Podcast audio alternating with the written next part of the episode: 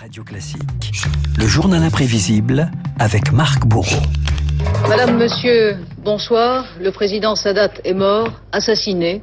Le monde en émoi, l'échiquier du Proche-Orient bouleversé. Marc, c'était il y a 40 ans, jour pour jour, le président égyptien Anwar el-Sadat était tué dans un attentat au Caire. Retour ce matin sur un événement au retentissement mondial. Une heure de l'après-midi au Caire, 12 heures à Paris, Anwar al-Sadat assiste à une grande parade militaire, 8 ans jour pour jour après l'opération Badr, qui avait permis à l'Égypte de reprendre une partie du Sinaï.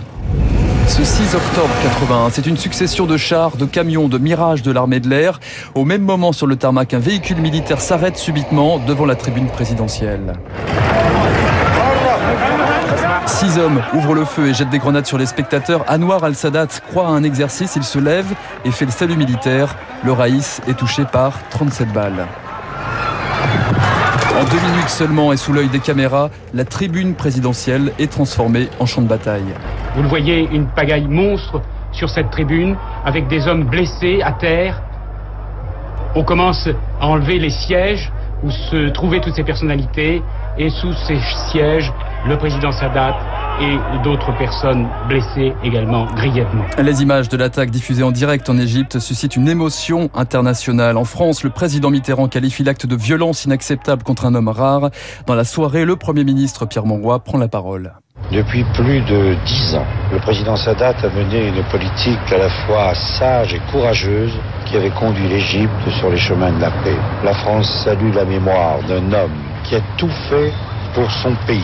Le monde gardera du président Sadat le souvenir d'un homme courageux et lucide. Un chemin de paix qui démarre par une guerre. En 73, le Raïs lance son armée à travers le canal de Suez les forces israéliennes s'effondrent. Celui que l'on prenait pour un homme de transition après Nasser devient un héros national. Cette demi-victoire allait rendre possible la paix.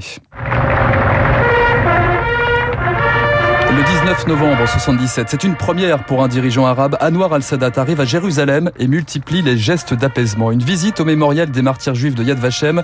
Pour la première fois aussi, un dirigeant arabe fait le lien entre l'Holocauste nazi et la nécessité de créer un État d'Israël.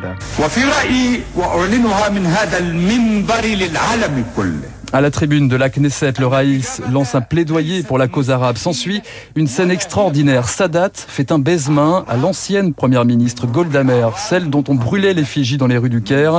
La rencontre tourne à un face-à-face étonnant entre la grand-mère d'Israël, 80 ans, et le Raïs, qui vient d'avoir une petite fille 24 heures auparavant. Même si je suis une vieille dame, vous m'avez toujours considéré comme une vieille dame, monsieur le président. Je veux vivre assez longtemps pour voir la paix avec tous nos voisins. Et Monsieur le Président, de grand-mère à grand-père, laissez-moi vous offrir ce cadeau pour votre nouvelle petite fille. Quelques mois plus tard, une autre image venue de la Maison Blanche, cette fois, fera le tour de la planète. Israël et l'Égypte s'engagent donc à signer un traité de paix dans les trois mois. Tel est le résultat le plus spectaculaire du sommet de Camp David. Messieurs Begin, Carter et Sadat, très souriants, se sont longuement congratulés devant les caméras. Regardons ensemble ce moment historique. Sadat est désormais pour les Occidentaux l'homme de la paix, lauréat du prix Nobel aux côtés du Premier ministre israélien. Mais dans le monde arabe, le grand oublié de l'accord de Camp David, le Raïs devient une bête noire. Sadat peut signer ce qu'il veut, la fausse paix ne durera pas, lance le leader de l'OLP, le palestinien Yasser Arafat. L'Égypte est bannie de la Ligue arabe. En interne, Sadat accroît la répression contre les mouvements islamistes et envisage dès 78 l'hypothèse d'un attentat dans une interview à la télé française. Je ne l'exclus pas du tout. Mais j'ai la foi.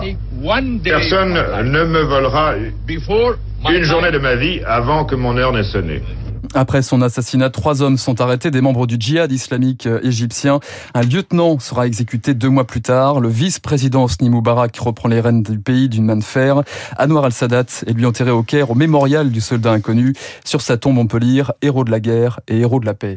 Merci Marc. Il y a 40 ans, l'assassinat d'Anwar el-Sadat est effectivement euh, très bouleversant ce passage entre Golda Meir et, le président égyptien, deux ennemis qui se sont fait la guerre pendant des années et qui échangé donc un petit cadeau pour la petite fille d'Anwar El Sadat, Goldamir Anwar El Sadat, effectivement des géants au dans cette partie du monde au Proche-Orient. Il est 7h54. Je vous rappelle que mon invité à 8h15 sera François Mickey Marty, le président de Vieille Voice, pour nous parler de notre baromètre, le baromètre Vieille Voice, Generali France et Radio Classique, le baromètre France 2025. Dans un instant, le décryptage de David Barou qui se prend pour un espion de sa gracieuse